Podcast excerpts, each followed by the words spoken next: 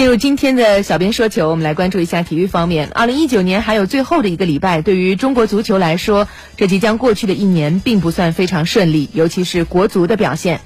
里皮一个月前辞职之后，有关他继任者的猜测呢，从未停止。最新的消息显示，本周五，中国足协教练员委员会和专家团将会对李铁、李霄鹏、王宝山进行面试。如果不出意外的话，那么国足的新帅将会从这三人当中来产生。小编说球，我们听听小编话嘞，来听听他怎么说。佛系观赛，理性吐槽，小编说球。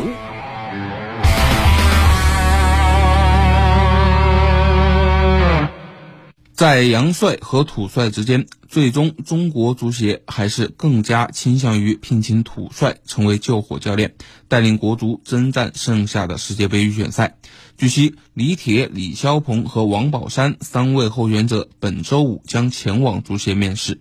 据了解，新帅的首要任务就是带领国足踢好剩下的四场四十强赛的比赛，所以本次面试到最终的落实人选将不会拖得太久。因为中超计划在明年二月下旬就要开赛，之前还会有亚冠、超级杯等比赛。国足新帅将会通过这些比赛来选择新的国家队队员，提前备战明年三月份重新开始的四十强赛。我们来看看三个人选，三人中年龄最大的王宝山是国内足坛有名的救火队长，北京人和深圳佳兆业都曾留下过他的身影，成为国足主帅的候选人。他靠的不仅仅是技战术方面的能力，同时其发掘和挑选年轻人的眼光也是他受到关注的重要原因。相比之下，山东鲁能的李霄鹏显然顺位会更加靠前一些。作为连续两年的中超最佳教练员，李霄鹏打造的这支山东鲁能队特点非常鲜明。虽然两次和足协杯冠军擦肩而过，但是这位青岛汉子的能力毋庸置疑。这也就是为什么大家对于李霄鹏出任国足主帅的前景非常看好。而作为三人中最年轻的教练员，同时也是做教练时间最短的人，李铁似乎并没有太多的优势可言。但是凭借连续两年执教武汉卓尔队的出色表现，只有四十二岁的李铁在上个月初成为了国家选拔队的主帅，并率队参加了本次东亚杯的争夺。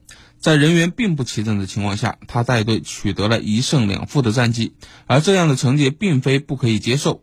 据了解，足协高层也对这次东亚杯的考核结果基本满意。由此看来，李铁或将领跑这次国足选帅。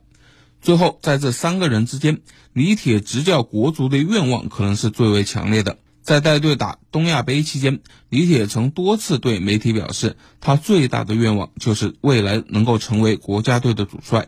这样的表态也就意味着李铁会不辞劳苦、不计得失的全身心把自己贡献给国家队。而李霄鹏和王宝山在这方面的意愿则显得稍微了淡薄一些。不过，就我个人而言，并不希望李铁去国足淌这趟浑水，因为李铁一旦离开武汉，这个赛季已经形成鲜明打法特点的卓尔又将不得不面临推倒重建。所以，一个小私心，希望李铁最好还是能够留在卓尔吧。嗯，各位怎么看？嗯，李铁如果离开了卓尔，那对于卓尔来说，可能是一个损失。对，嗯，当然，我觉得不管是谁，就像有网友吐槽说的，那能拯救国足吗？